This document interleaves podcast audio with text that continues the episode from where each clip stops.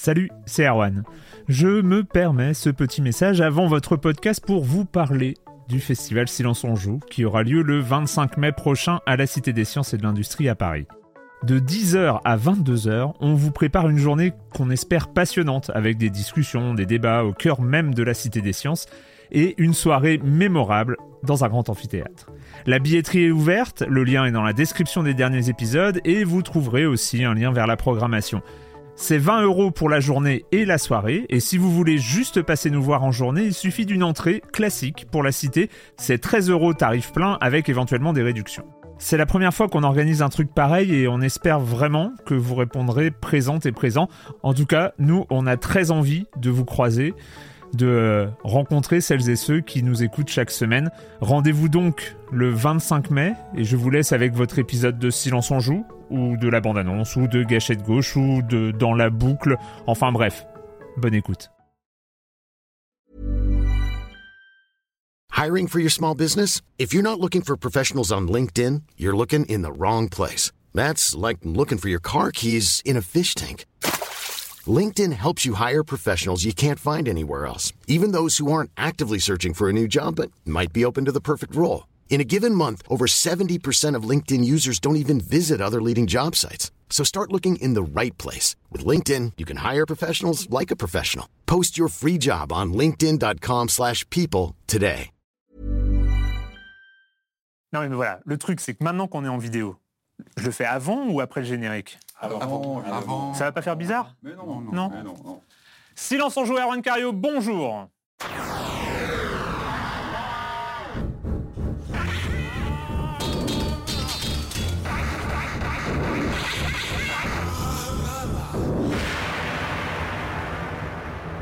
Programme cette semaine pour ce premier épisode de la saison 10 de Silence on joue. On reviendra un peu là-dessus aussi, parce que quand même, saison 10 de Silence, il faut en parler. Saison 10 de Silence on joue. Et saison 1 de Silence on joue en vidéo. Bah oui, parce que maintenant, on est sur No Life, on est sur YouTube, on est sur Facebook, on est sur les internets.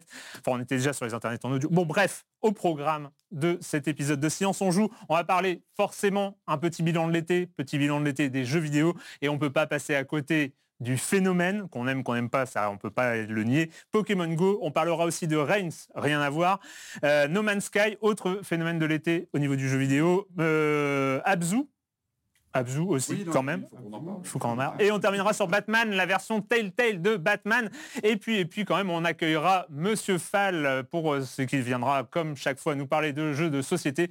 Oui, parce que si vous n'êtes pas au courant, si vous n'êtes pas au courant, c'est que en ce moment même, vous êtes peut-être en train de regarder No Life et que ce Silence on joue est une nouveauté. Euh, parce que voilà, Silence on joue existe depuis 10 ans, 9 ans. Est-ce que, attends, saison 10, ça fait 9 ans. Oui, voilà, c'est compliqué, c'est compliqué. Des, des additions 10 moins 1, enfin voilà. Ex- existe depuis 9 ans au format audio, au format podcast. Et là, cette année, on débarque au format vidéo. Euh, c'est un podcast de jeux vidéo, ça dure environ une heure. On fait le point sur l'actu, sur ce qu'on pense des sorties de la semaine, enfin les sorties récentes, avec euh, des gens qui viennent un- d'un peu partout euh, pour, euh, pour plus on en cause ensemble. Voilà, c'est un peu ça le principe. De toute façon, vous allez découvrir, c'est toutes les semaines. C'est toutes les semaines à partir de maintenant. Et je commence quand même en accueillant trois de mes chroniqueurs favoris. Franz Durupt de Libération. Bonjour Erwan. Bah oui, bonjour. Patrick Helio, bonjour, historique, s'il en est, de Silence en joue. Et Joël Métro, bonjour Joël, historique aussi, quelque part, un peu moins que Patrick, mais quand même, mais, mais quand même un petit peu. Ça se dit plus. plus récent. On commence par toi, Patrick, avec Ah oui. euh, bah c'était c'était Ah bah, là, c'était- la semaine dernière. euh, La semaine dernière, et puis même bien avant, parce qu'en fait, il y avait eu pas mal de leaks euh, sur cette fameuse annonce euh, qui était très attendue, donc euh, de la part de Sony qui a, qui a annoncé rafraîchir euh, la PlayStation 4. Euh, la PlayStation 4 est morte, mais la PlayStation 4 revient avec de nouvelles formes.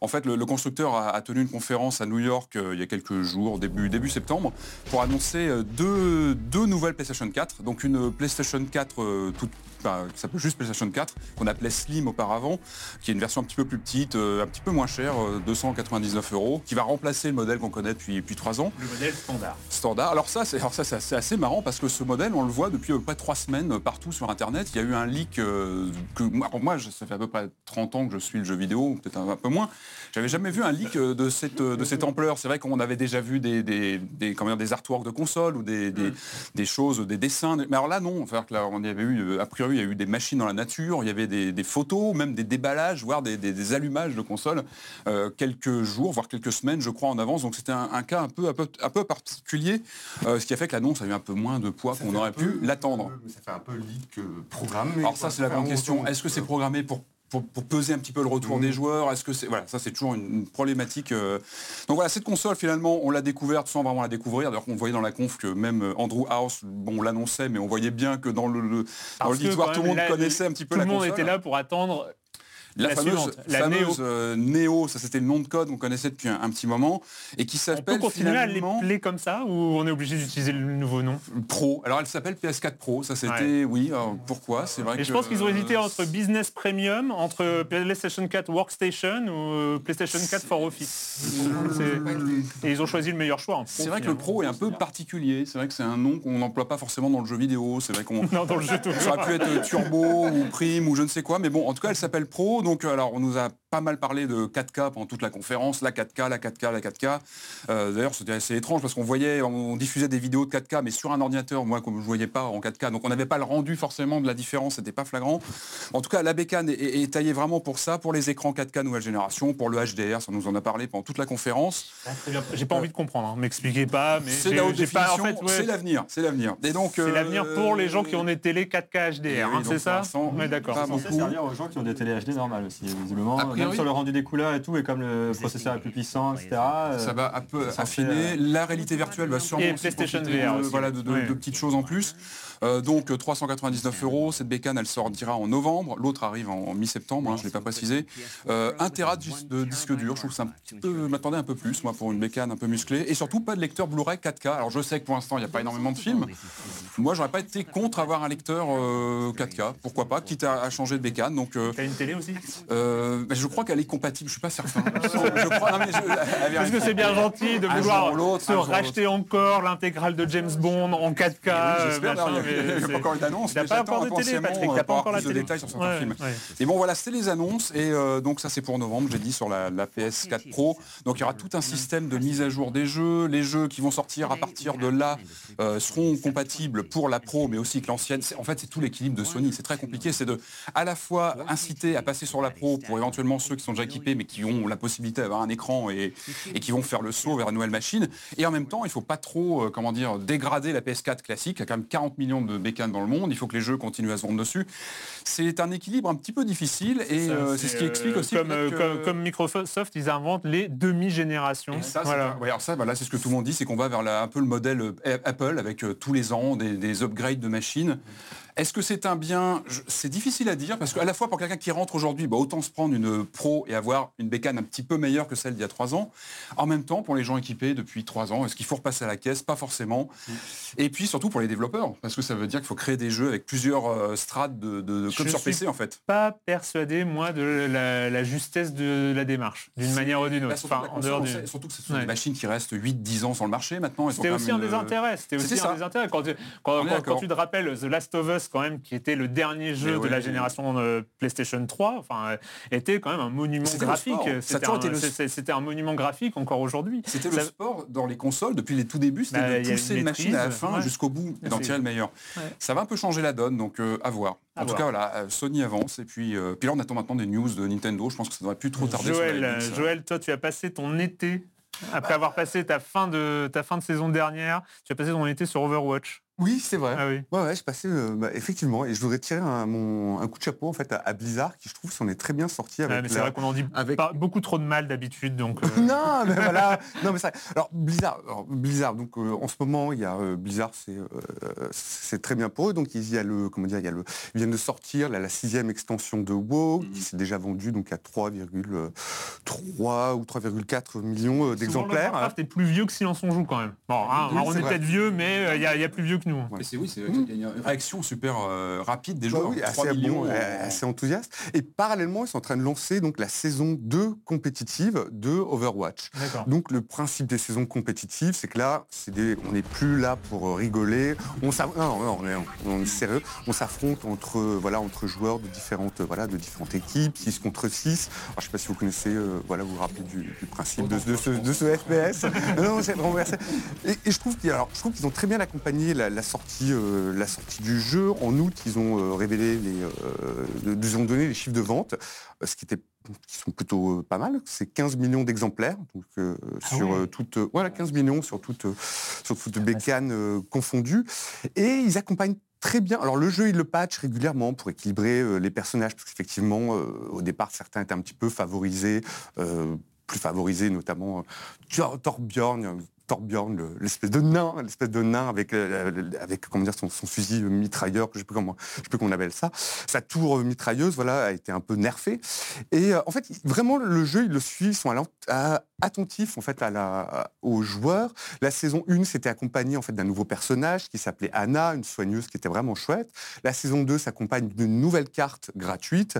Et voilà, je trouve ça formidable. Je trouve ça très bien de, le- de la manière en fait dont ils s'occupent de, de, de- de ce jeu. Quoi. Ils accompagnent vraiment le, son, voilà, sa sortie, son développement, et sont assez à l'écoute des joueurs. Donc je leur tire mon coup de, voilà, un coup de chapeau. Qui, qui patchent des jeux qui ont plus de 10 ans, enfin ils continuent, Oui, ils oui. vraiment euh, en général. euh, Voilà. Et en plus, ce, enfin, ce week-end, donc le week-end où... T'es au courant qu'on a un planning serré ou... Oui, je sais, je sais. Non, mais je te demande, je sais, mais je c'est- sais.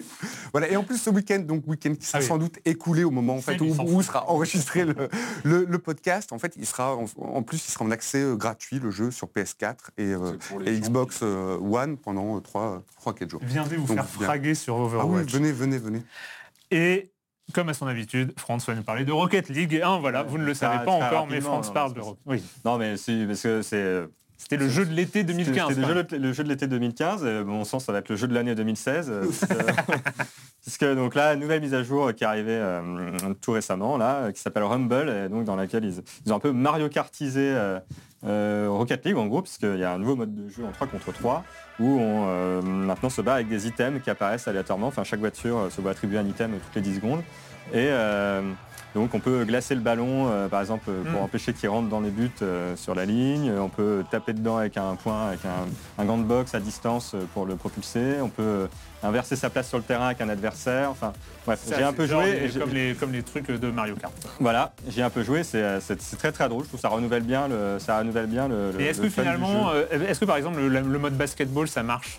Euh, bah, Il n'y a plus personne dessus. Euh, on trouve toujours des gens pour jouer. Moi, j'y ai rejoué Ouais. encore, euh, justement, j'ai rejoué hier. euh, j'ai trouvé des gens avec qui jouer. Après, c'est vrai que c'est.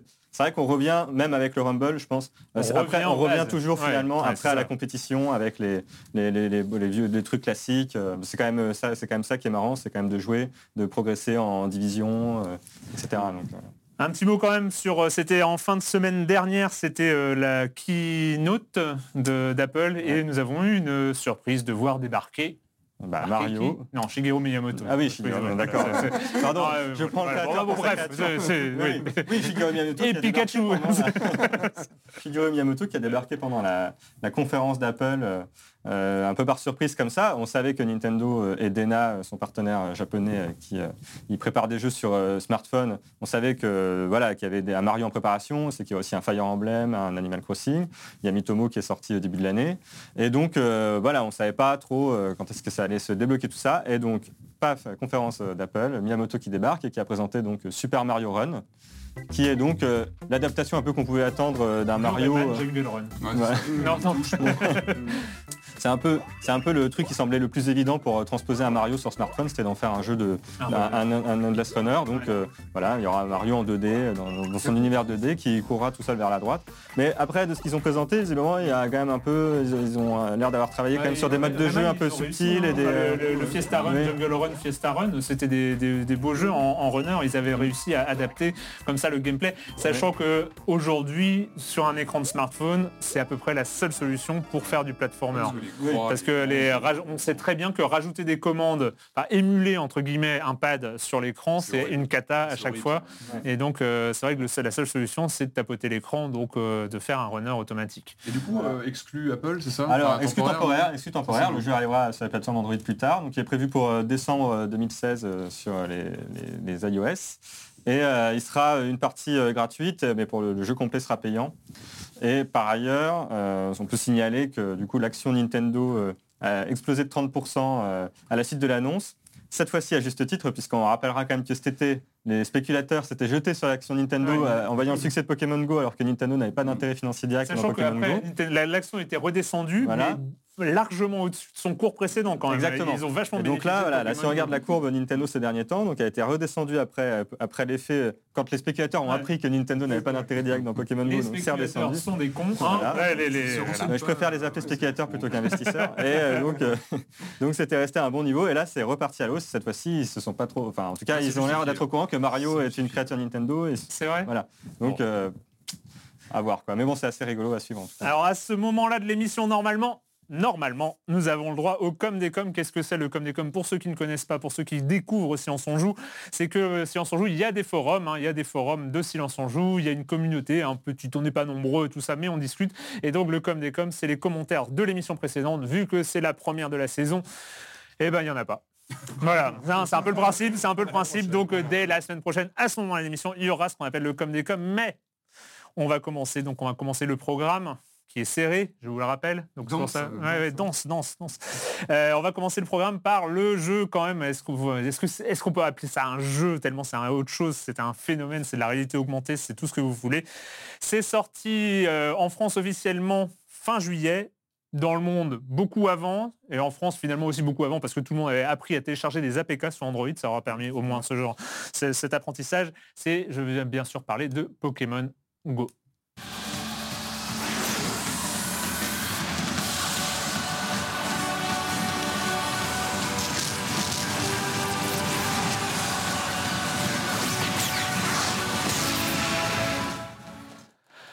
Et oui, ce trailer n'a absolument aucun intérêt, mais bon, c'est hein, aussi l'idée de, passer, hein, du son, tout ça pour lancer un sujet. Alors déjà, la première question, est-ce que vous y avez joué? Non. Joël Alors moi j'ai regardé, euh, j'ai regardé, alors, j'ai pas joué directement. regardé quelqu'un J'ai- jouer, regardé, j'ai regardé, bah oui, j'ai plutôt regardé des, euh, bah, des, des amis, euh, des amis jouer. Euh, bon, alors la réalité augmentée, ça fait quand même euh, des années que ça existe. Moi, ça m'a pas du tout intéressé, mais beaucoup plus le, mais beaucoup plus en fait le battage médiatique qu'il y avait, qu'il y avait autour. C'est ça qui était intéressant, c'était de voir comment des médias, des médias généralistes ou des médias o- ou des médias obscurs en fait relataient des, relataient voilà Pokémon Go et les faits divers qui euh, qui sont suivis. C'est plutôt ça qui m'a intéressé du genre. euh, du genre voilà euh, des ados ont découvert un cadavre dans euh, d'un cadavre dans un parc voilà parce que le jeu incitait en fait à aller voir des, des endroits euh, inexplorés. Donc on découvre un cadavre. Certains se retrouvent à aller jouer à, à aller jouer à Auschwitz. Donc donc ça, ça passe voilà ça passe un petit peu ça passe un petit peu mal. C'est plutôt tout tout ce voilà c'est plutôt le battage médiatique et les faits divers qui l'ont accompagné qui m'ont intéressé. Que le jeu en lui-même que j'ai pas trouvé bon alors personnellement je suis pas un chasseur de Pokémon je suis pas un, un chasseur f- che- chevronné mais euh, je trouvais ça bon int- intéressant quoi Patrick J'ai pas joué. Je n'y ai pas joué. Non. Mais par Non, contre, mais je, moi, pas je, non, suis bluffé de voir cette Ah, licence. qui- qui est- le, le phénomène mondial du jeu vidéo pendant l'été, tu y as pas joué Non mais Non, bon, Je l'ai C'est regardé choix, aussi. c'est choix, euh, comme je non, mais je suis bluffé de voir que cette licence qui est quand même maintenant à 15, 20, 20 ans, 20 Ouais. ans, 20 ans, qu'on dit toujours euh, va décliner, va dis- et en fait, elle revient Ah, toujours. C'est toujours aussi et toujours euh, plus violemment. Enfin, elle revient toujours avec une force qui est assez incroyable. Et là, quand on voit ce qui se passe aujourd'hui, ça élargit complètement le public de. Ah à ce- enfin, c'est assez incroyable. L'histoire. Bon, je cette, pense que euh, France autour de cette table, on est les deux personnes un peu sérieuses, hein, donc euh, on, on a joué à, on a joué à Pokémon. Go, hein, bah oui, parce que quand même il faut, en fait juste sérieux ah, complètement, complètement. Quand t'as un truc de cette ampleur-là, tu ne peux pas. euh, c'est, enfin, bon, en tout cas, c'est- c'était vraiment le truc. C'est une sorte de d'asservissement volontaire pour moi. C'est tu, tu, tu rentres dedans, mais après il faut rentrer dedans, il faut rentrer dedans. c'est- L'iPhone n'était pas. Ah oui. ouais, je crois que non. Et tu veux du, tu veux une PlayStation 4K, toi? D'accord. Ouais. Euh, non mais. Donc Pokémon, ce qui, ce qui était très impressionnant, je reviens juste sur le battage médiatique. Moi j'étais en Bretagne au moment du lancement et c'était sidérant, c'est-à-dire que tu as eu la une du Télégramme, non seulement la une du Oui, sur c'est Pokémon Go, mais la une du supplément Morlaix du Télégramme sur Pokémon Go. Et en fait, pourquoi il y a eu le battage médiatique? Je pense que c'est pas tant le succès numéraire en termes de nombre de joueurs, c'est que ce nombre de joueurs-là, parce que finalement, quand tu compares entre Clash of Clans, Candy Crush et euh, Pokémon Go, Pokémon Go est encore derrière, hein, mais euh, c'est que les gens qui jouent, ils jouaient dehors. Ça se Et le problème, c'est que si tu balançais euh, tous les... et en plus, ils jouent de manière visible. Hein, c'est c'est pas... tu peux pas- pas te balader dans Paris cet été sans tomber sur des discussions euh, un peu ésotériques, hein, de créatures capturées, Oh, etc. on a vu des images, on a vu aussi des images impressionnantes de, de joueurs, de joueurs, euh, de, de meutes de joueurs au parc de la Villette en train de se ruer sur, sur un Pokémon Mais rare. c'était un Léviator, Oui, quoi. Enfin, oh Tu- faut être sérieux un petit peu. Bon, tu veux... qu'il y a un Léviator, c'est- tu vas avoir le Léviator, c'est tout. C'est- C'est c'est quand même pas... C'est fascinant, c'est Non, fascinant. c'est vrai que c'était fascinant. T'en as pensé quoi du jeu en tant que tel? Bah, le jeu en tant que tel, moi j'ai un peu arrêté d'y jouer là, tu vois, parce que je Ouais. suis pas trop. euh, c'est pas. euh, Après, les Pokémon, euh, même euh, les versions classiques, euh, c'est des jeux auxquels j'ai régulièrement joué, mais j'allais jamais vraiment au bout, etc. Donc je suis pas non plus un grand fan de Pokémon.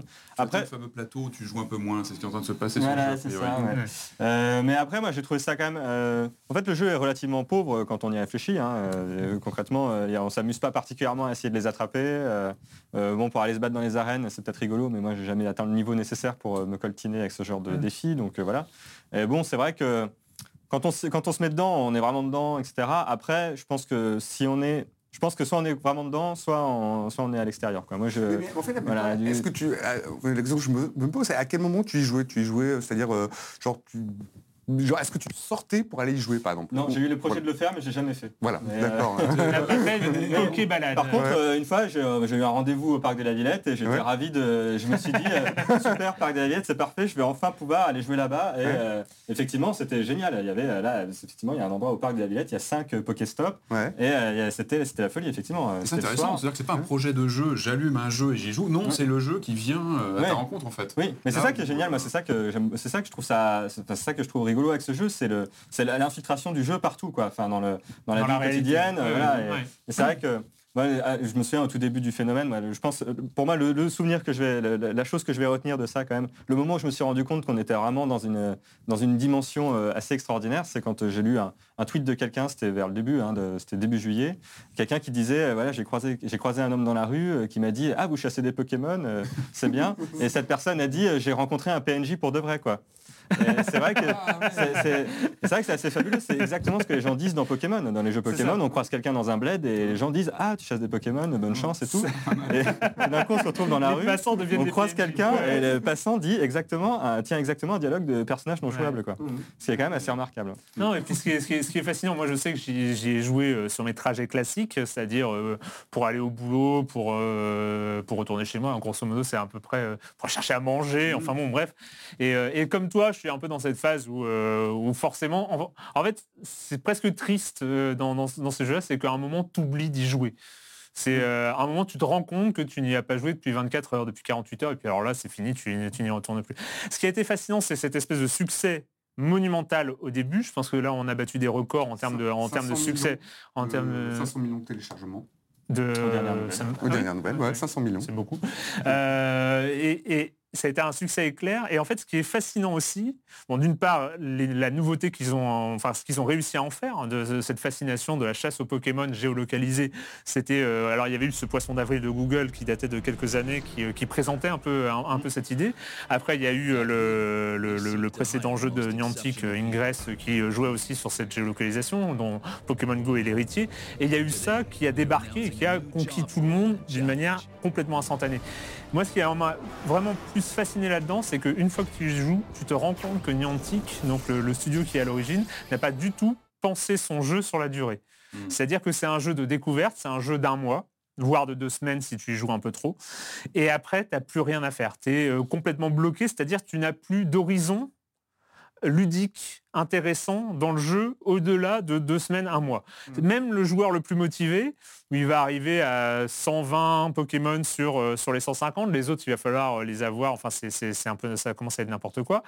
Et et il n'y a pas d'horizon ludique. C'est-à-dire que c'est pourtant un jeu free to play. niveau d'évolution. Il n'y a, rien après en fait. C'est on, s'emmerde. Enfin, il n'y a, plus aucun intérêt, mais vraiment aucun. C'est-à-dire que même le plus hardcore des hardcore gamers, mis à part conquérir toutes les arènes et y retourner une fois tous les jours parce qu'il se sera fait déloger par d'autres joueurs, il n'y a pas. Euh, enfin, et ça, il faut être sacrément euh, monomaniaque quand même pour y arriver. Est-ce que ça peut créer un appel d'air pour d'autres jeux du genre? Est-ce que ça va créer une demande pour euh, bah, que tous les studios se mettent, peut-être pas tous, mais plein de studios se disent tiens, moi, je vais créer un jeu sur Walking Dead ou j'en sais rien, n'importe quoi, des, réalité augmentée. Ouais. Est-ce que ça va créer un... En fait, je pense qu'il y a deux difficultés pour la réalité augmentée pour le, pour le successeur de Pokémon Go. La première, c'est d'avoir comme pote Google. Parce que quand même faire un jeu de réalité augmentée, quand tu es créateur de Google Maps, c'est autre chose que quand tu viens de nulle part, hein, parce que voilà, le, fondateur de Niantic, c'est le fond créateur au sein de Google de Google Maps. Donc en fait, il a quand même un petit peu les épaules pour faire un jeu en réalité augmentée. Et d'autre part, il faut trouver un, phénomène qui se mappe bien sur le monde. Les Pokémon, c'est très très bien la chasse aux, Pokémon. Et donc pour l'instant, en fait, il y a ces deux ingrédients. On ne voit pas très bien qui d'autre pourra arriver sur ce terrain. Je suis sûr qu'il y, a des gens quelque part dans le monde qui planchent sur un Minecraft euh, mm, mm. pour, pour, smartphone, euh, qui soit un peu, euh, qui prennent quelque chose de Pokémon Go. Ah oui, oui, c'est le genre de truc. Euh. C'est possible. Tu peux détruire les bâtiments comme ça ou euh, en faire d'autres. Ça peut être pas mal. En tout cas, mais, ceci dit, c'est intéressant. Et je pense que là où c'est intéressant, c'est que ça, ça, a augmenté le monde aussi. Enfin, il y, a plein de questions qui se posent sur euh, les Pokéstop. est-ce que est-ce qu'on peut mettre des Pokéstop dans une propriété privée, par exemple? Enfin, voilà, tous les débats sur la réalité augmentée. Moi, j'ai pas, j'ai pas joué, mais est-ce qu'ils ont été posés à la main ces, endroits? En fait, ils ou est-ce que c'est ils viennent du jeu précédent de Niantic, Ingress, qui était un jeu, là pour le coup, euh, vraiment en lien avec Google, où en fait les, les, joueurs posaient des portails, proposaient des portails en fait. sur C'est des joueurs eux-mêmes qui, qui, proposaient des emplacements. des portails, et en fait tous les portails d'Ingress ont été, euh, transposés c'est une Pokéstop. Ils avaient déposé une à une. non mais c'est une géographie comme composée par les joueurs, c'est intéressant aussi. Donc, ouais, mais ce qui est intéressant, c'est les inégalités territoriales liées, à ça justement, parce que c'est les joueurs d'Ingress, donc c'est une population très geek, très urbaine euh, urbaine, euh, et donc ce qui fait des disparités d'intérêt de, jeu monumentaux, euh, monumentales, des disparités, que tu sois à la campagne ou que tu sois en ville. et aux États-Unis, il y a notamment sur les quartiers noirs et les quartiers blancs aussi, il y a des disparités monumentales, voilà, où, les, les, quartiers noirs ont une tendance à être des pokés déserts, alors que les quartiers blancs sont très bien, très bien fournis en Pokéstop. Enfin voilà, donc c'est donc euh, voilà, bon, jeu très intéressant. Par ailleurs, auquel on a tous arrêté de jouer et vous n'allez pas tarder à arrêter de jouer aussi si vous jouez encore. De toute façon, il n'y a aucun intérêt. On va continuer, on va continuer avec un là en termes d'impact, en termes d'importance, c'est beaucoup moins. Mais euh, si je faisais, si on faisait un résumé, comme j'en ai fait un dans l'IB, c'était ça, c'était le croisement entre Game of Thrones et Tinder. Ça donne Reigns. Muotsan oh. Yamitaki.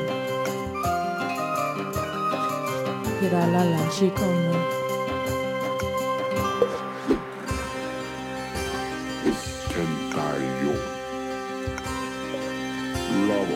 Alors Reigns, euh, il va falloir qu'on travaille ces transmissions euh, parce que c'est brutal, mais c'est le pilote, c'est le pilote, c'est pas grave, on y va.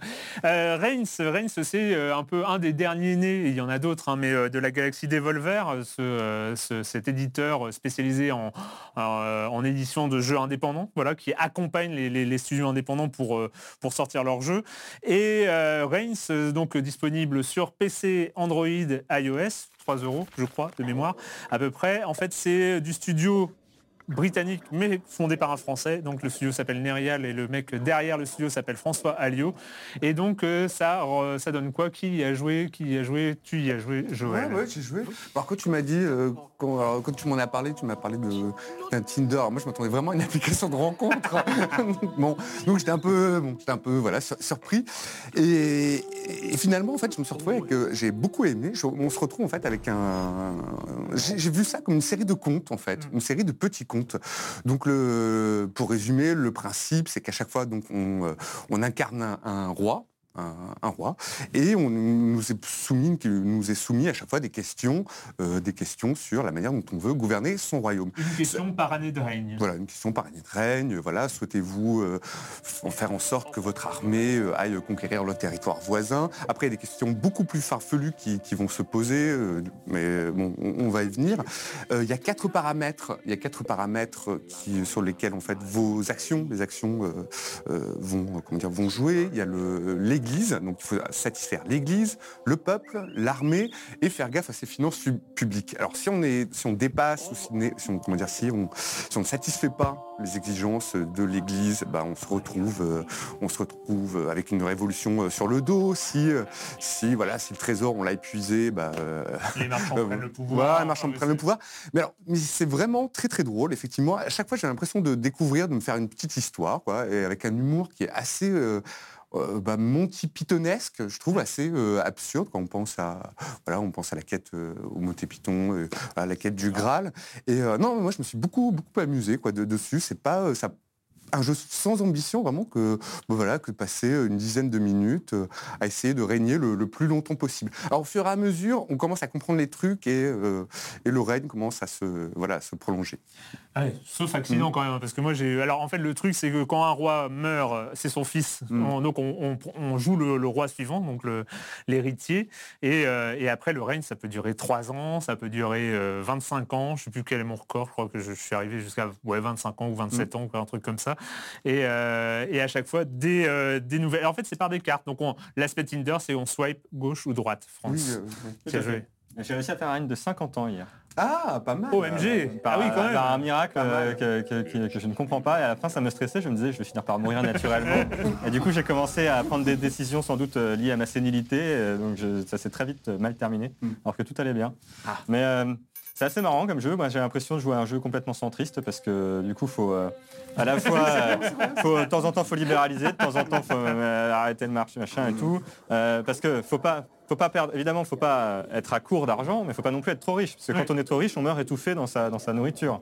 Euh, Oui, on fait des festins, Et pour voilà. ta- pour ta- Faut- pour ta gruélique et on en meurt. euh, moi, je, moi, je suis mort de gourmandise financière. Ah oui. J'ai- en gén- ça m'arrive souvent de, de- d'être trop- de- de dire, de prendre des décisions qui me font gagner de l'argent, et à la fin, euh, je, à la fin, je, Eh non, je mais meurs. c'est ça, quand l'armée est trop contente de ses coups d'État, quand elle n'est pas Ouais. assez contente de ses coups d'État aussi, Ouais, euh, quand t'as trop de pognon, ça va pas, quand on n'a pas assez, ça va pas, quand le peuple est trop content, c'est révolution, quand il n'est pas content, c'est révolution.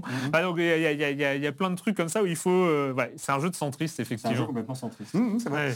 Oh, et puis il y a- des personnages qui sont, et puis les personnages sont savoureux. On se retrouve avec un ménestrel, voilà, qui, euh, dont on décide ou non si, euh, dont on décide ou non, euh, voilà, s'il veut chanter à notre notre gloire. Voilà, on se retrouve avec un bourreau, euh, un bourreau qui veut se reconvertir, je crois, dans la broderie ou je sais plus quoi. Mais euh, c'est-à-dire, on a vraiment des- une série de, de personnages, bah, alors qui viennent au fur et à mesure qu'on débloque, euh, qu'on retrouve et qui sont assez En fait, rigolos. voilà, c'est un jeu de cartes où on swipe de- à gauche ou à droite, mais euh, il y a, en fait, il y a des événements, on a des quêtes. À chaque règne, on a trois éléments qu'on peut débloquer, euh, euh, trouver une voyante, euh, aller en croisade, finir une croisade. Enfin voilà, on a plein de, plein de quêtes à chaque fois euh, qui vont débloquer des, des nouvelles cartes. Donc en fait, c'est assez marrant parce que c'est assez bien fait. C'est à chaque nouveau règne, on est à peu près sûr d'avoir des éléments narratifs différents qui viennent. Alors il y a des, des éléments communs qui, qui peuvent découvrir. Et puis il y a quelques scènes de combat auxquelles on ne comprend pas grand chose. Enfin, c'est euh, où on peut avancer, reculer, attaquer ou défendre et tout ça. Enfin, qu'on qu'on fasse l'un ou l'autre, on meurt de toute façon. Enfin, moi, je suis mort à chaque fois.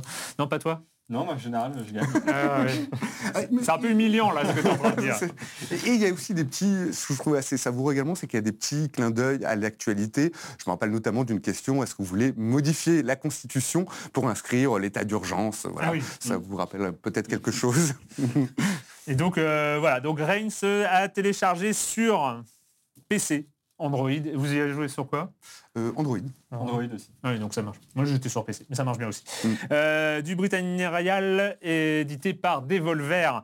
Et puis voilà, là, c'est maintenant le gros morceau. Le gros morceau de cette semaine, le gros morceau de cet été, pour ceux qui voulaient du euh, jeu vidéo non Pokémon Go. Mhm. Euh, c'était attendu, c'était peut-être trop attendu. D'ailleurs, on en parlera. C'était attendu depuis un bail, depuis euh, le 7 décembre 2013. C'était au Spike Video Games Awards. Il y a une vidéo diffusée de ce jeu un peu incroyable qui promet l'exploration spatiale illimitée. Il est sorti au mois d'août, c'est No Man's Sky.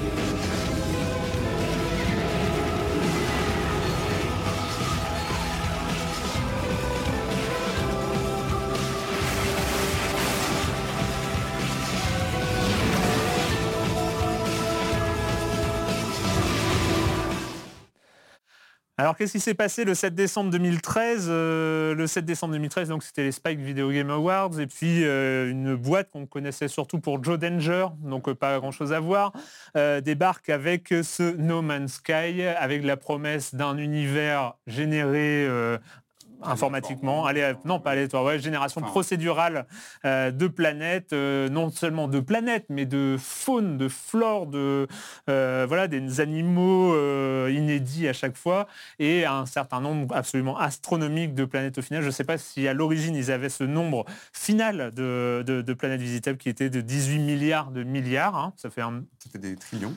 Ça fait un, un- un peu beaucoup. 18 Oui, ça trillions. fait beaucoup. Je- Non, des trillions ou des quintillions trillions. ou des Voilà. sextillions Je Ça sais plus. beaucoup. Ah ouais, je Mhm. sais plus. Sachant quand même que hein, j'ai- été voir dans Wikipédia, euh, dans la Voie lactée, la- notre galaxie, il n'y a que 150 milliards d'étoiles. Donc euh, elle est, elle, est, elle, est, elle Non, est- mais donc, elle est wow. beaucoup plus petite que No Man's Sky hein, quand même. hein.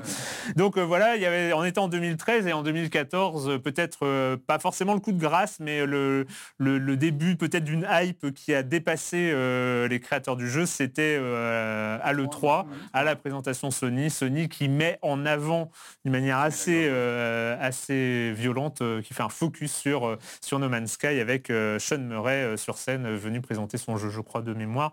Enfin voilà, donc euh, il est sorti. Forcément, quand il y a une telle hype, il peut y avoir une certaine déception. Euh, Franz, est-ce que tu as été déçu? Non. Non. Moi, j'ai Bah pas voilà. été déçu. Mm. Non, non, j'ai pas été déçu. euh, parce que je peux pas dire que je croyais vraiment que le jeu allait être tout ce qui était montré. En fait, ça faisait un moment quand même, ça faisait déjà depuis, euh, à force d'être reporté, euh, euh, on, commençait à sentir que le jeu serait pas exactement euh, ce qu'on pouvait imaginer en voyant la vidéo là qu'on Ouais. vient de voir. Même si au final, il est quand même relativement proche de ça, faut quand même le Mm. dire. Euh, Il y a certes on n'a pas vu les, les gros dinosaures qu'on voit là, mais peut-être qu'ils existent quelque part après. Parce que le problème aussi avec ce jeu, c'est que les, gens- les joueurs se plaignent de ne pas voir ce qu'ils ont vu dans les bandes annonces, mais en même temps, il faut encore, pour le voir, encore faut-il arriver sur la bonne planète. Donc euh, bon, euh, c'est pas, non plus- pas non plus- c'est pas non plus évident que ça n'existe pas. Mais euh, euh, on commençait à voir ces derniers temps que voilà, que techniquement, graphiquement, ça serait pas forcément aussi beau que ce qu'on pouvait attendre, que les combats spatiaux seraient pas forcément aussi extraordinaires que ça. Et on voyait surtout aussi qu'il y aurait des mécaniques de jeu, euh, somme toute assez classiques, avec euh, on se balade avec un flingue sur la planète, euh, il y a des ennemis un peu robots pour euh, nous divertir de temps en temps, et puis, euh, et puis voilà quoi. Et euh, voilà, après, je pense qu'il y a aussi une grosse part de fantasme qui est venue là-dessus. Euh, je crois qu'il y a pas mal de joueurs qui sont quand même mis à fantasmer un, un jeu massivement multijoueur, euh, euh, Il y avait, enfin, je des crois, choses des comme ça. ambiguïtés aussi du- Et il y a eu des ambiguïtés dans la communication, euh, effectivement. Il y, a- aussi, il y a un article vachement intéressant sur Gamecult euh, de Victor Moisan qui, qui expliquait bien, qui revenait bien là-dessus. Euh, Effectivement, les, les développeurs, sans doute pressés par Sony derrière, euh, ont pas vraiment osé dire la vérité, euh, Mm. qui était que leur jeu serait pas aussi extraordinaire que ça. Mais il est extraordinaire dans un sens quand même. Mais ça Voilà. dit, ils n'ont pas menti sur le. Enfin, tout ce que, euh, enfin, tout ce qu'on a vu, tout ce qu'on a, tout ce qu'ils ont présenté est, dans le jeu et ils n'ont pas près. promis plus. Enfin, je veux dire, ils ont, ils pas disait qu'on promis pourrait se poser sur des astéroïdes, des choses comme ça, que la gravité varierait d'une planète à l'autre. euh. Après, le truc, c'est que concrètement, euh, bon, voilà, comme l'univers est généré euh, de façon procédurale, on a dit, et donc ce qui veut dire euh, un certain nombre d'éléments qu'on retrouve, qui, s'a- qui s'a- qui s'arrangent entre eux d'une planète à l'autre, donc qui créent des planètes différentes. Après, le truc, c'est que la base du jeu, pour qu'il soit quand même jouable et appréciable, c'est qu'il faut qu'on soit toujours en capacité de repartir d'une planète où on a atterri. Donc, ce qui implique forcément que le danger ne soit pas aussi omniprésent que ça, quoi. Ça veut dire des, des cavernes dont on peut ressortir, euh, des précipices pas trop profonds parce que sinon on pourrait plus partir. Donc euh, voilà, le- forcément, euh, effectivement, ça donne des planètes dont la- les reliefs sont souvent assez, euh, Assez assez plat, semblables. ouais, assez- Voilà, il n'y a pas des énormes montagnes, il n'y a pas des... Mais voilà, au final, c'est vrai que du coup, le jeu se retrouve avec un gameplay assez répétitif. Mais euh, voilà, pour le moins répétitif. Donc pour résumer, hein, ça consiste à explorer les planètes, récupérer des ressources pour euh, développer des technologies et des outils qui permettent d'améliorer son arme, son vaisseau, euh, sa combinaison, euh, etc. Pour voyager plus loin, plus vite. Avec comme objectif central, si on a envie d'avoir, de suivre une quête, la quête étant d'atteindre le centre de la galaxie, il faut quelque chose. Vous l'avez atteint? Non. Deux? Atteint Le centre? Non, Non. Parce que j'aimerais bien faire 10% des planètes avant. Donc euh, un milliard, euh, ça net. Donc, euh, 18 000 millions. Patrick, euh, oui, alors moi, ça s'est fait en deux temps en fait avec ce jeu. Euh, c'est vrai que moi, le, principe, bah, un peu comme tout le monde, j'ai rêvé en voyant à l'E3 ce qu'on nous avait montré. Puis moi j'aimais bien un peu le topo, euh, là, euh, ça, me, ça me rappelait un vieux film qui s'appelait Robinson Crusoe sur Mars, où il y avait un perso qui était sur une planète et enfin bref. Euh, je l'ai lancé un soir et euh, j'ai pas tenu une heure en fait. La, la- la manette est tombée, en fait j'ai pas réussi à rentrer dans le... La première fois que j'ai lancé, ça s'est vraiment mal passé, j'ai trouvé l'interface imbitable, j'ai trouvé que c'était très complexe. En tout cas j'y jouais, donc sur, sur PS4, je trouvais que c'était pas du tout adapté au, au gameplay, je trouvais que c'était incompréhensible, qu'on avait du mal à, à saisir les enjeux. Moi j'ai eu aussi ce problème tout de suite de... de alors c'est pas que j'ai envie qu'on me prenne par la main, mais j'ai envie quand même qu'on m'explique un petit peu ce que je dois faire. J'ai trouvé qu'on était complètement balancé là-dedans et ça n'a pas marché.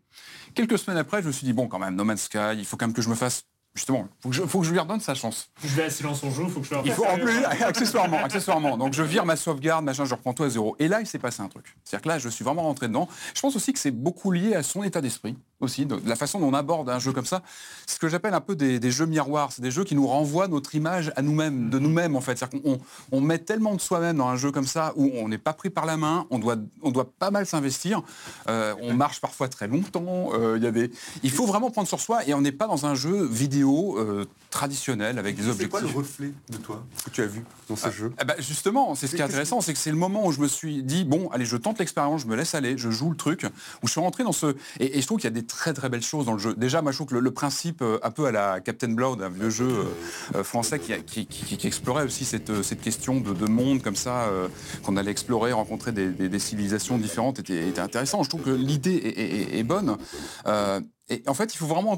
Moi, je le vois presque comme une œuvre d'art quelque part. C'est que je, je- je trouve qu'il n'y a pas forcément d'enjeu de gameplay. Tu en parlais tout à l'heure des enjeux de gameplay sur Pokémon.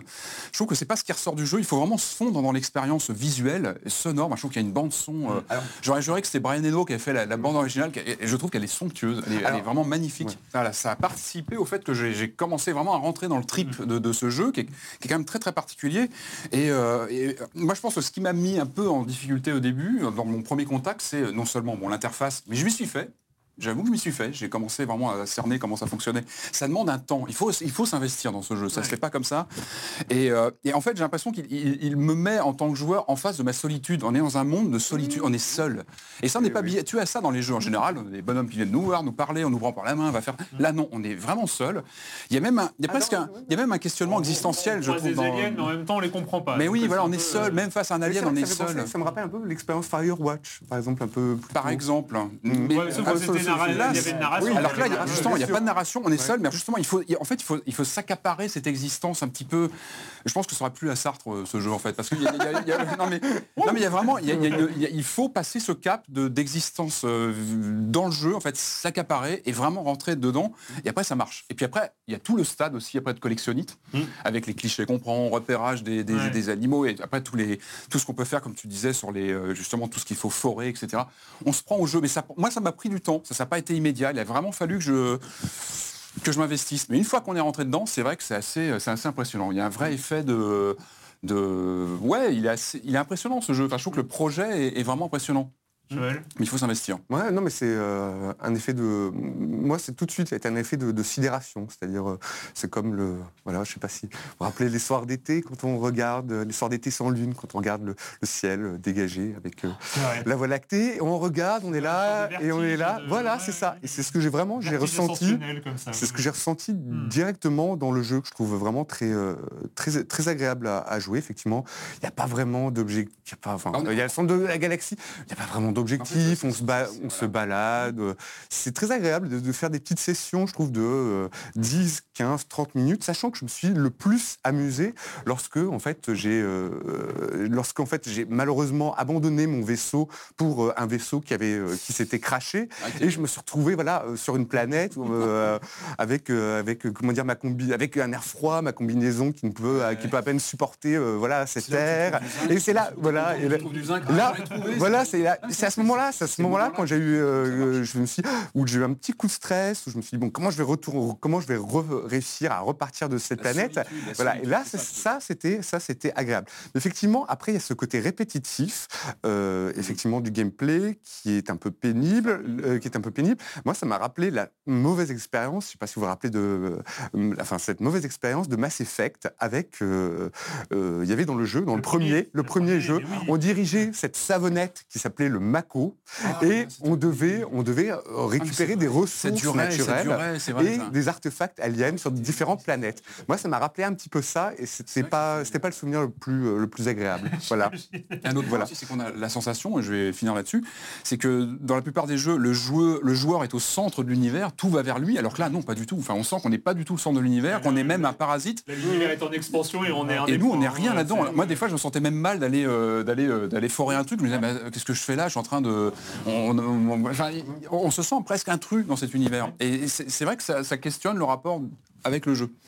Euh, Oui, non, mais c'est vrai, c'est euh, cette solitude, ce, ce vide existentiel, Mm. effectivement. euh, moi, c'est ça que je- c'est ça que j'ai trouvé. Au final, c'est ça. À un moment, moi, je me suis dit, euh, je me suis dit, ouais, c'est vrai que c'était vers les premières heures de jeu. Euh, je me suis dit, qu'est-ce que je fais en fait là Ah, mais ça. sert À quoi ça sert ce que je suis en train de faire Après, on décolle, j'ai quitté ma première planète euh, assez vite. Mhm. Et puis, euh, je vais en voir une autre et tout. C'était bien, j'étais content. Alors après, ce qui est bien, il y a toujours aussi cet effet. À chaque planète, on arrive avec une sorte de, de vertige en se disant est-ce que ça va être la plus belle planète du monde? En général, c'est très décevant. C'est souvent des bestioles des- chou, machin. Euh, mais parfois, on atterrit sur une très très belle planète. J'en ai découvert une superbe. Alors, ce qui est beau aussi, c'est qu'à un moment, cette planète, faut la quitter. On peut pas non plus. euh, Mm. Voilà, le jeu, il faut pour continuer, il faut aller ailleurs. Donc, euh, moi, j'avais une super planète où j'aurais pu passer. euh, Cela dit, je signale quand même que on peut vraiment passer, on peut vraiment faire euh, à peu près l'essentiel, je crois, du jeu euh, sur une seule planète. hein. Ouais. Ah ouais, J'ai vu, euh, un joueur qui il y a un joueur qui a passé, il a, il a, il a dit j'ai passé 30 heures sur ma première planète, euh, mon vaisseau est au max, ma combinaison est au max et tout, je peux partir quoi. Il, il part après, quoi, d'accord. non, c'est- Pourquoi Et, pas. Ouais. Donc il y a cette espèce, voilà, cette découverte des planètes, etc. Mais après, à un moment, on se demande à quoi bon aussi, parce qu'il y en a 18 milliards de milliards, donc on se dit C'est euh, l'existence. pourquoi, pourquoi choisir d'aller voir cette planète plutôt qu'une autre, et pourquoi en fait, pourquoi en continuer à choisir d'aller voir sers Enfin, est-ce qu'on- Puisque de toute façon, je ne verrai jamais euh, un milliardième de milliardième du jeu, donc pourquoi je fais tout, pourquoi faire tout ça? Effectivement, bah Eh, Un Bah, milliardaire, deux milliardaires, je veux pas chipoter, mais ça fait 18 planètes. Ouais. Tu vois, tu peux le faire. Ouais. Tu peux le faire. Mais c'est vrai que du coup, à un moment, on se pose la. C'est écrasant. Il y a un côté Voilà. écrasant. C'est Cette, pour ça, du coup, euh, moi, dans la, la- la- la critique que j'ai faite dans, dans, du coup, moi, je me suis dit, ce jeu, il est un peu comme la vie, en fait. Voilà, Mhm. on, est, on est là, euh, on fait des tâches répétitives euh, pendant une bonne partie du jeu, comme dans la vie, on fait des trucs Ouais. répétitifs. Il y a des moments où on se demande à quoi, à quoi ça sert de faire tout ça. On se dit, de toute façon, je verrai pas tout. Voilà, comme dans la vie, on verra pas tout euh, ce qu'il y a à voir dans une vie. Et puis, Et puis, on mourra, on mourra avant de l'avoir vu, et puis c'est tout. Bah, c'est comme ça, c'est la vie. Ce qui est marrant, c'est que c'est pas du tout scénarisé. On commence le jeu, on est tout de suite, voilà, on, est, on sort du crash, il n'y a pas de mise en. Moi, Ah. je sais, moi, je sais que j'ai eu un effet super bizarre avec No Man's Sky. euh, C'est, c'est qu'à un moment, au-delà, au-delà de ce- cette génération procédurale, à un moment, j'ai eu, enfin, c'est peut-être parce que je l'ai cherché, mais j'ai eu l'impression de voir la matrice, grosso modo. C'est qu'à un moment, l'émerveillement de découvrir une nouvelle planète laisse la place au questionnement de quoi est composée cette, comment le Mm. programme a-t-il généré cette planète On et la faune que je croise. Ouais. Ce qui fait que j'ai- plus cette surprise de voir euh, est-ce que ça va être des bipodes ou des quadripèdes que je vais croiser. Ça va être des croisements de tentacules, de machins, de trucs.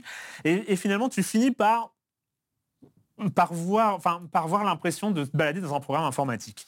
Et c'est et c'est finalement ça où moi je m'attendais à une sorte de vertige stellaire qui était promis, et je me retrouve à me balader dans du code informatique euh, parce qu'il y a cette génération là. Finalement, moi je m'attendais peut-être peut-être trop, quoi, comme tous les joueurs avec cette hype-là. euh, je m'imaginais qu'ils avaient fait un truc où ils partaient à partir d'ADN, euh, ils allaient développer leur propre truc. Finalement, la faune, bah, c'est surtout du collage euh, de bras, de têtes, de machin et tout ça, un peu dans tous les sens. Les couleurs, bah, ils choisissent un peu au hasard, le violet, le jaune, le gris, enfin j'en sais rien. Enfin, bizarrement, tu as juste l'impression d'atterrir dans, dans une sorte de tableau de paramètres avec, chaque, avec des, des- des- des curseurs changés pour chaque planète et puis qui vont générer la, la- la- la planète finale. Et, et- et c'est là où moi ce vertige stellaire, je l'ai plus eu au bout de 5-6 planètes. Ah, Parce qu'il se Voilà, pas lui-même. Je pense qu'on aurait eu une narration, il aurait peut-être fallu une narration un peu plus, euh, je sais pas, je pensais à Captain Blood où on avait des, clones à retrouver, etc. Il y, avait, il y avait une tension narrative qui faisait que bon, on avance toujours. Là, c'est vrai qu'on est vraiment face à, ça, à ce, à ce vide un peu interstellaire. En même temps, c'est plein et vide. Enfin, c'est très Ouais. paradoxal hein, comme jeu, mais, mais c'est, je pense que c'est ce qui crée aussi ce- cet effet de, ouais, de, de vertige. Tu as des choses à rajouter peut-être? Non, non, non. Non mais c'est parce que c'est un peu c'est un peu comme le jeu, on pourrait en parler je pense. Non, en, c'est- euh, Ah mais oui, non, mais il est- c'est un objet d'étude J'ai eu passionnant. quand même Oui, oui. Plus- plusieurs mauvaises expériences de, de crash au sens euh, propre et, euh, enfin, Ouais. et informatique du terme. Ah, de, Et- de plantage. Ouais, et, là, pour le coup, ça casse vraiment euh, le côté immersif. Mais c'est Enfin, marrant, et, et ceci dit, juste pour y revenir, je me rappelle là maintenant que ce vertige stellaire, alors ça va faire très très vieux, c'est vieux con ce que je vais dire évidemment, mais ce vertige stellaire, j'avais ressenti avec Elite. Euh, à l'époque où la galaxie tenait dans une disquette, pour les plus euh, les moins jeunes d'entre vous, euh, vous, euh, se souviennent, mais c'est, on avait cette disquette là et il y avait une galaxie euh, qui, tenait dedans. Évidemment, c'était du procédural. C'était la première fois qu'il y avait cet espace en, pro- en pro- en procédural.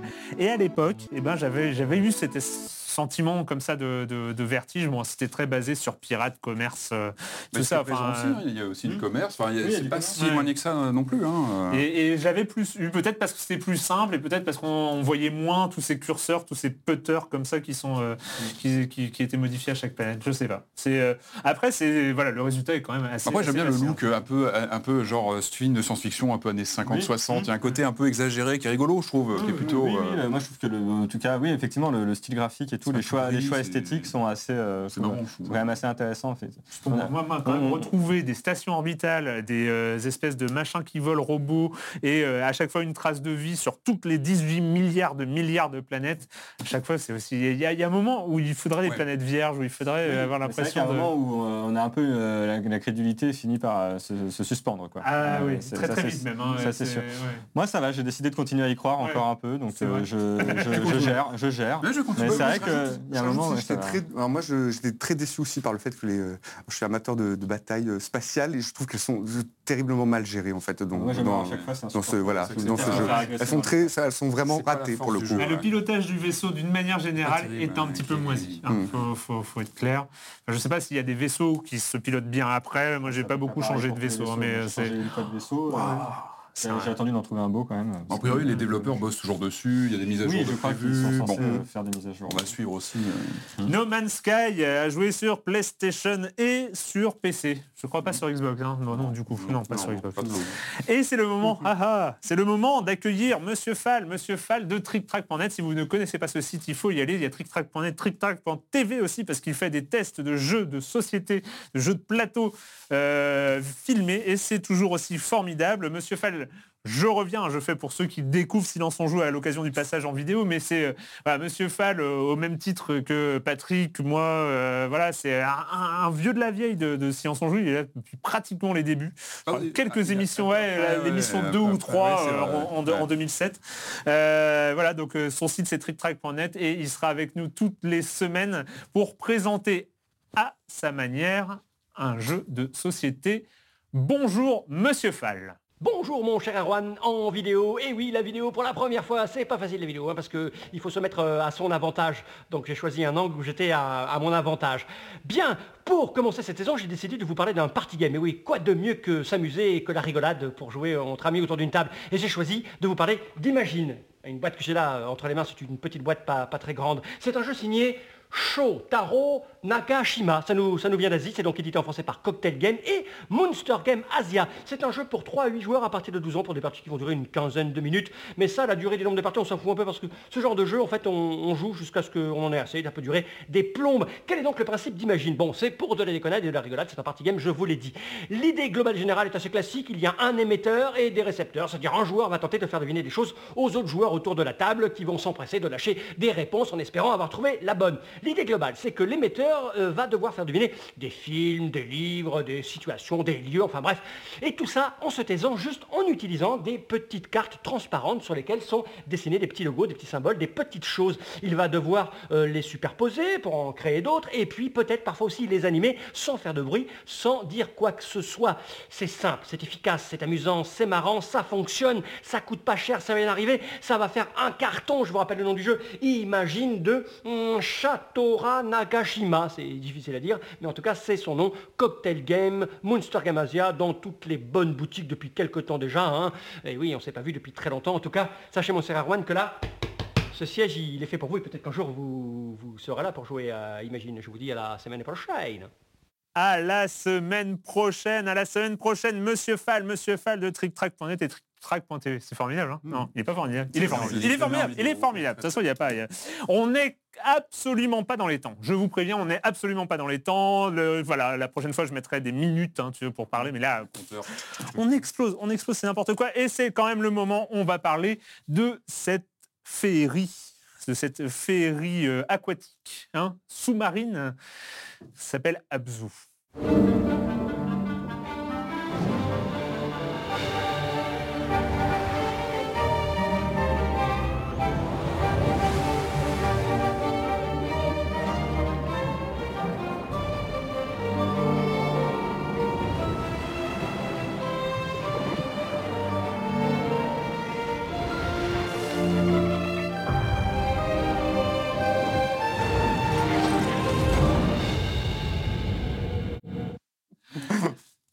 Envie oui. Euh, Abzu, Abzu, euh, c'est de Giant Squid Studio. On ne connaît pas ce studio parce que c'est son premier jeu. Par contre, on connaît Oui, le fondateur. fondateur du studio Ouais, qui s'appelle Matt Nava. Mhm. Matt Nava qui est le directeur, qui était en tout cas le directeur de That Game Company, euh, le studio qui a sorti Flower et Journée. et de journée. Et là, la parenté euh, est assez évidente parce que euh, bah, parce qu'on va se balader sous la mer.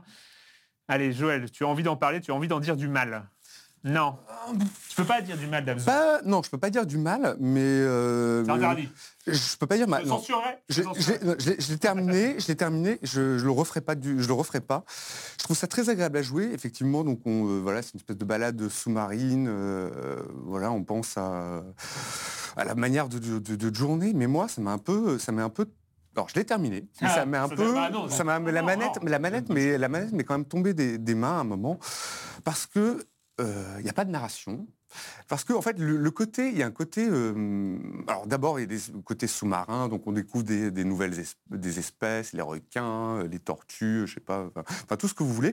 Alors moi, j'étais très content, très bien dans cet univers, euh, voilà, de, de poissons. Mais alors après, ça devient un espèce de truc new age, un peu. Euh, kitschouille, où, où on se retrouve dans une espèce de cosmos avec. alors, je trouvais ça, je trouvais ça assez infect, quoi. C'est-à-dire que j'aurais préféré, je trouvais ça que c'était de, de très mauvais goût et de euh, pierre. très mauvais. De non, je trouvais ça de très mauvais goût. Et je trouve que la musique de Austin Wintory, là, pour le coup, elle était un peu plombante. Quoi. C'est-à-dire, en plus, je trouve que voilà, dans les fonds marins, on s'attend à un truc un peu plus, euh, voilà, peut-être un peu plus, euh, un peu plus léger, un petit peu plus. euh, là, c'est vraiment genre euh, la composition symphonique, un peu lourde. Ah, Donc j'étais un ça dépend des endroits. Ça Voilà, dépend- je moi, suis je- désolé, la musique n'est pas tout le temps symphonique. Wintory a réussi quand même à des Donc, moments. moi, je trouve qu'il- à des moments, j'avais l'impression de jouer la musique. Ouais, bon, bah, Mais moi, ouais, de... Moi, je crois- j'aurais dû la couper. Et euh, non, alors moi, je trouvais ça agréable, agréable.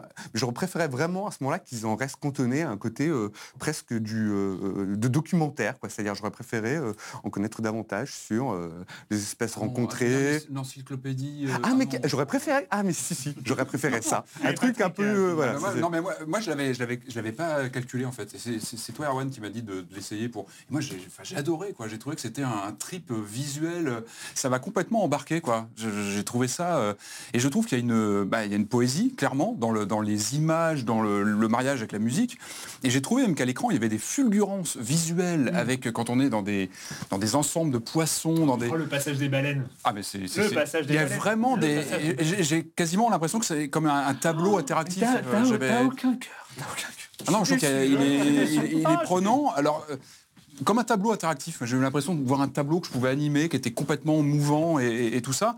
Et quand on, on- on rentre un petit peu plus dans les mécaniques, j'ai trouvé qu'il y avait une belle alternance entre des, des- des séquences en- sur rail, où on est embarqué comme ça dans des, dans des, des séquences qui sont prévues à l'avance, on, on le sent pas. Enfin, on a toujours l'impression d'être aux commandes complètement. Et puis des, des vrais moments de liberté où on explore soi-même. On peut vraiment passer un petit peu de temps à aller chercher s'il n'y a pas des, des- des choses cachées à tel endroit.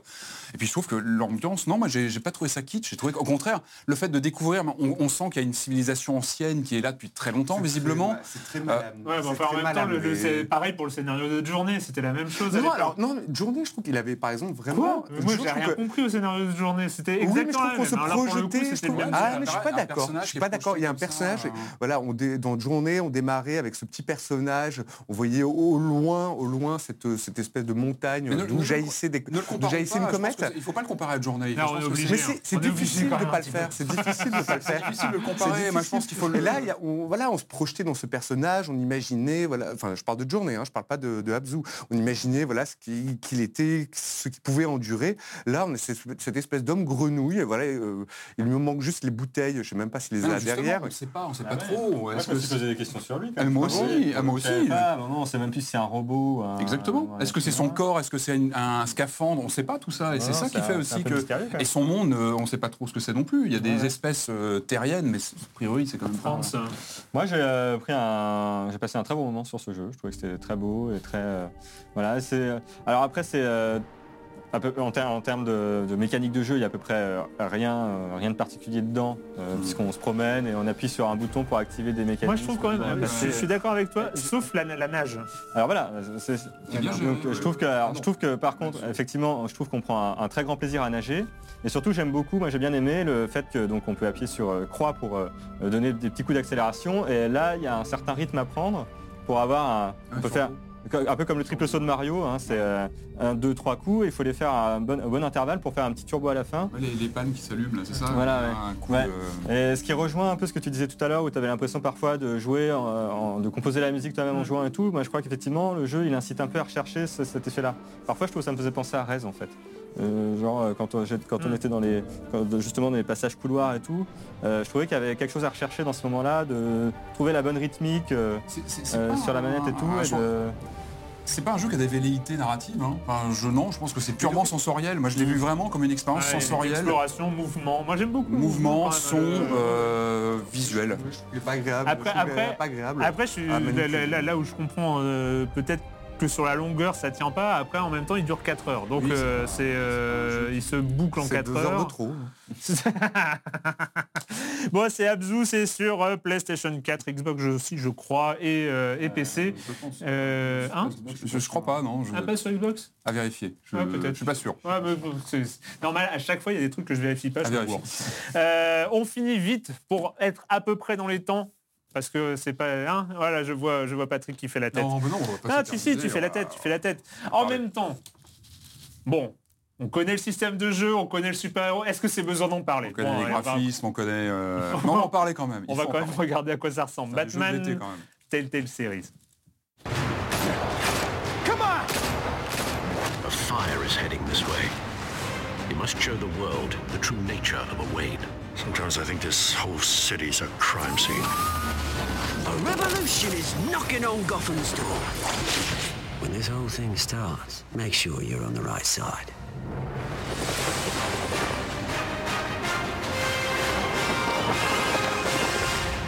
Well then, time to save the city.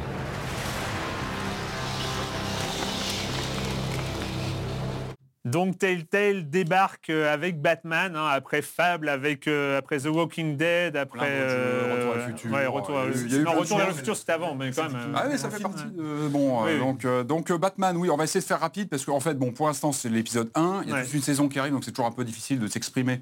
C'est un premier épisode, donc tout ça va, risque de varier. En tout cas, ce qu'on peut dire, euh, il y a des bonnes choses. Euh, moi, quand on m'avait annoncé un Batman, euh, c'est vrai que j'étais plutôt content. C'est vrai que sur les premiers visuels, j'avais plutôt cru voir un, look assez rétro. Petite déception en lançant le jeu, je trouve que c'est un en fait, c'est plutôt futuriste. Moi, je m'attendais plus à un retour sur un Batman un peu rétro. Bon, finalement, ça marche plutôt bien. Quand- on, quand on fait l'épisode, je trouve qu'il y a vraiment un respect des codes de, de- de l'univers de Batman. Euh, et là où je trouve que le jeu réussit vraiment son pari, il y a une vraie réussite pour moi, c'est que bah, le héros de ce jeu, c'est Bruce Wayne.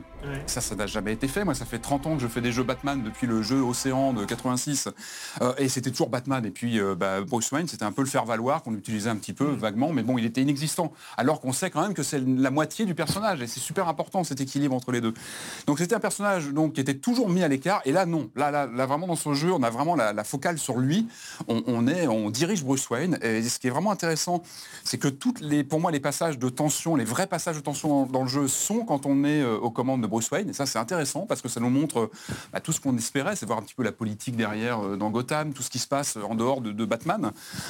Donc ça, c'est pour moi, c'est vraiment réussi. Comme je disais, donc les personnages, on retrouve bien les personnages, euh, tous les classiques hein, de l'univers Batman, on va pas tous les reciter, mais on les reconnaît, ça marche bien. La mise en situation est bonne, ce sont voilà, les débuts de Batman et, et tout ça marche bien. Il y a quelques essais euh, de, de la part de Telltale d'avancer un petit peu sur des choses. Là, il nous propose un mode un peu d'enquête.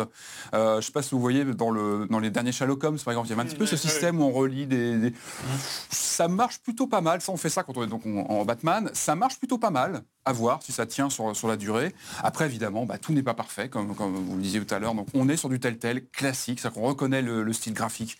On a les QTE. Et alors là, paradoxalement, c'est là où je trouve que ça commence à fatiguer sur les QTE.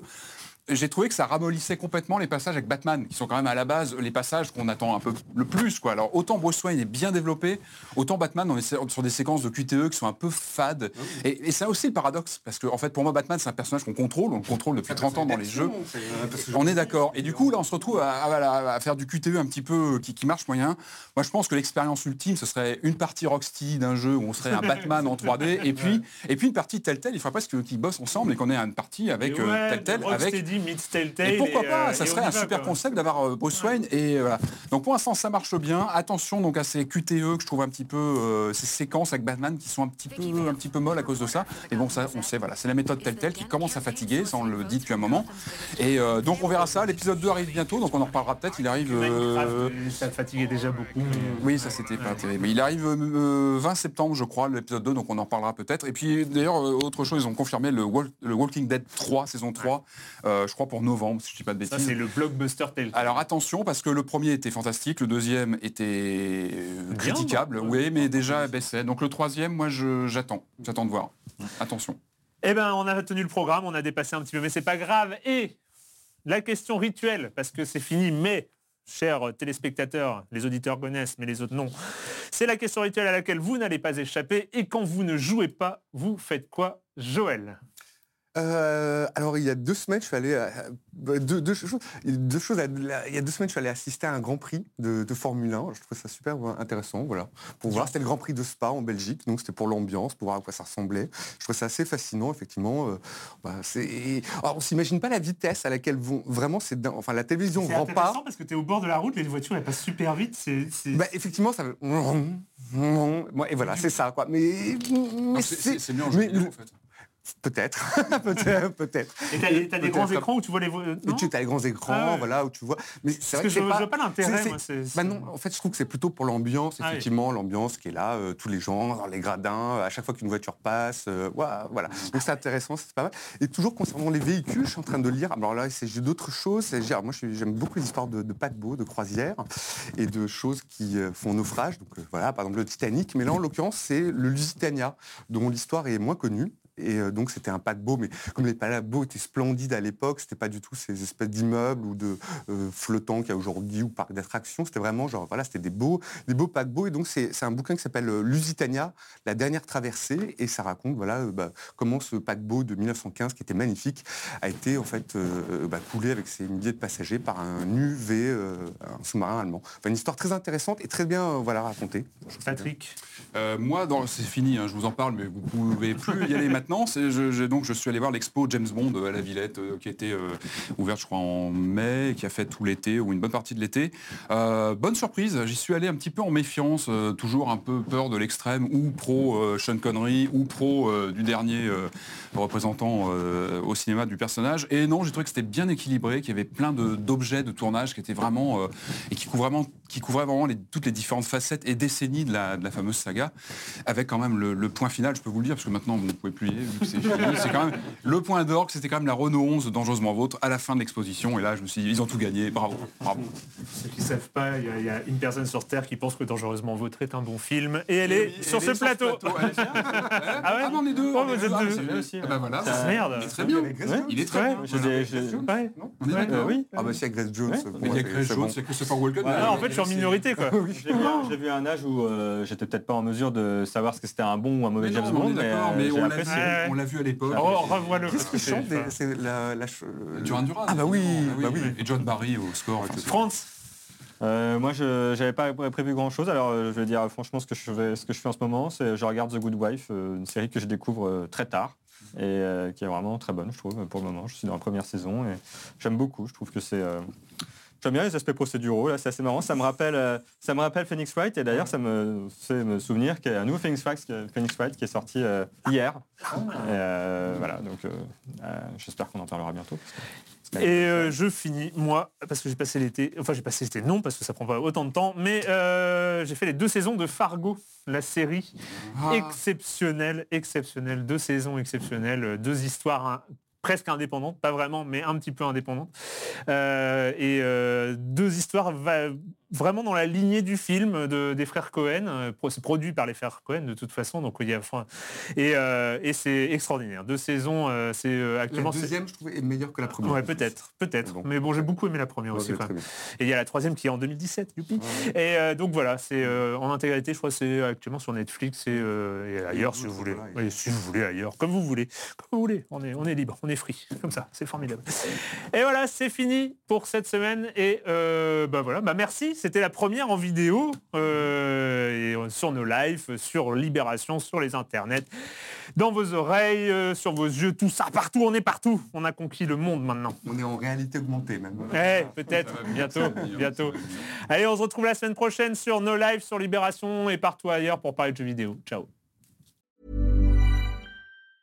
Mom deserves the best, and there's no better place to shop for Mother's Day than Whole Foods Market. They're your destination for unbeatable savings, from premium gifts to show-stopping flowers and irresistible desserts. Start by saving 33% with Prime on all body care and candles. Then get a 15-stem bunch of tulips for just $9.99 each with Prime. Round out Mom's menu with festive rosé, irresistible berry chantilly cake, and more special treats. Come celebrate Mother's Day at Whole Foods Market.